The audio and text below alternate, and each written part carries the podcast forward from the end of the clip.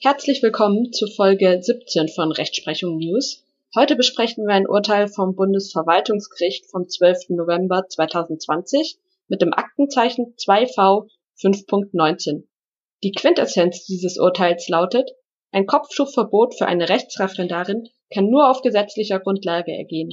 Und wenn ein Kopftuchverbot ohne eine solche gesetzliche Grundlage ausgesprochen wurde, hat die Klägerin ein Fortsetzungsfeststellungsinteresse. Sie kann also auch nach Erledigung des Kopftuchverbotes noch dessen Rechtswidrigkeit feststellen lassen. Die Klägerin ist muslimischen Glaubens und trägt als Ausdruck ihrer religiösen Überzeugung ein Kopftuch. Im September 2014 wurde sie in Bayern zum Rechtsreferendariat ab Oktober zugelassen, allerdings mit der Auflage, dass bei Ausübung hoheitlicher Tätigkeit mit Außenwirkung, zum Beispiel Wahrnehmung des staatsanwaltschaftlichen Sitzungsdienstes und Vernehmung von Zeugen und Sachverständigen in der Zivilstation, keine Kleidungsstücke, Symbole und andere Merkmale getragen werden dürfen, die objektiv geeignet sind, das Vertrauen in die religiös-weltanschauliche Neutralität der Dienstausübung zu beeinträchtigen. Die Klägerin hat gegen die Auflage Widerspruch erhoben. Dieser blieb jedoch erfolglos. Dann hat sie Klage erhoben. Nach Klageerhebung, acht Monate nach Beginn des Referendariats, hob die Beklagte die Auflage auf, weil die Strafrechtsstation mittlerweile beendet und die Auflage daher nicht mehr erforderlich sei. Denn Ausübung hoheitlicher Tätigkeit mit Außenwirkung erfolgt nur im Rahmen der Zivilstation und im Rahmen des Sitzungsdienstes für die Staatsanwaltschaft. Daraufhin beantragte die Klägerin festzustellen, dass die Auflage rechtswidrig gewesen ist. Sie änderte also ihren Klageantrag in eine Fortsetzungsfeststellungsklage gemäß § 113 Absatz 1 Satz 4 VWGO. Hiermit war sie erstinstanzlich noch erfolgreich, verlor dann aber in der zweiten Instanz. Nach Ansicht des Berufungsgerichts ist die Klage mangels Fortsetzungsfeststellungsinteresses unzulässig. Insbesondere liege zwar ein Grundrechtseingriff vor, dieser sei aber nicht tiefgreifend und habe sich auch nicht typischerweise kurzfristig erledigt. Das Bundesverwaltungsgericht sah das anders und hat auf die Revision der Klägerin das Berufungsurteil aufgehoben und das erstinstanzliche Urteil, das der Klage stattgegeben hat, wiederhergestellt. Es hält die Klage also für zulässig und begründet. Zur Begründung führt das Bundesverwaltungsgericht aus, dass die Fortsetzungsfeststellungsklage zulässig ist, weil die Kopftuchauflage einen schwerwiegenden Grundrechtseingriff darstellt, der sich typischerweise zu kurzfristig erledigt um Hauptsache-Rechtsschutz zu erlangen.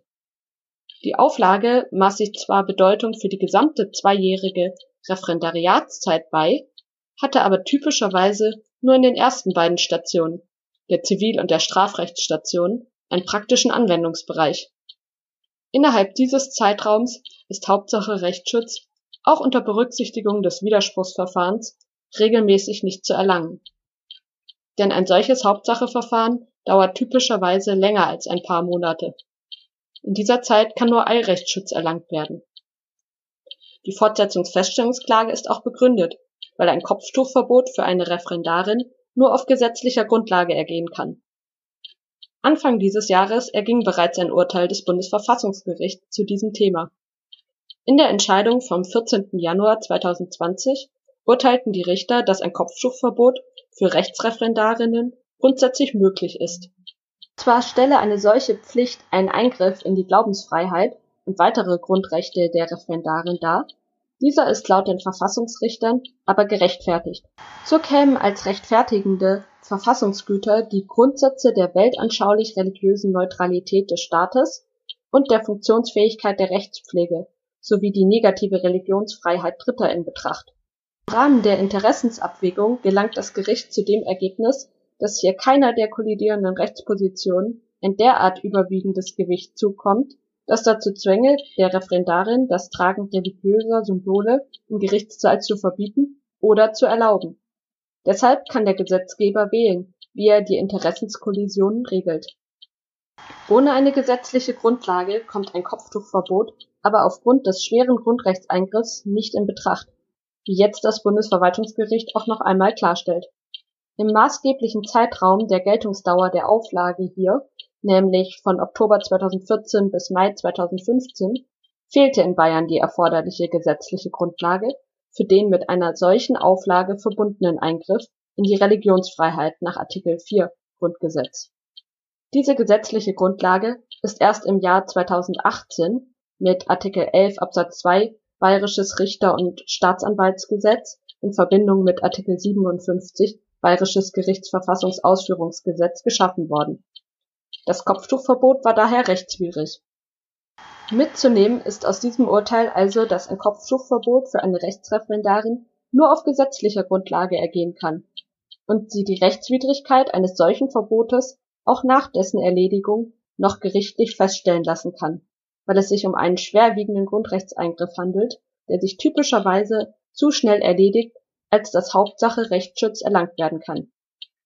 Vielen Dank fürs Zuhören, abonniert gerne den Podcast, auch über eine Bewertung würde ich mich freuen und folgt Rechtsprechung unterstrich News auf Instagram. Und dann bis bald.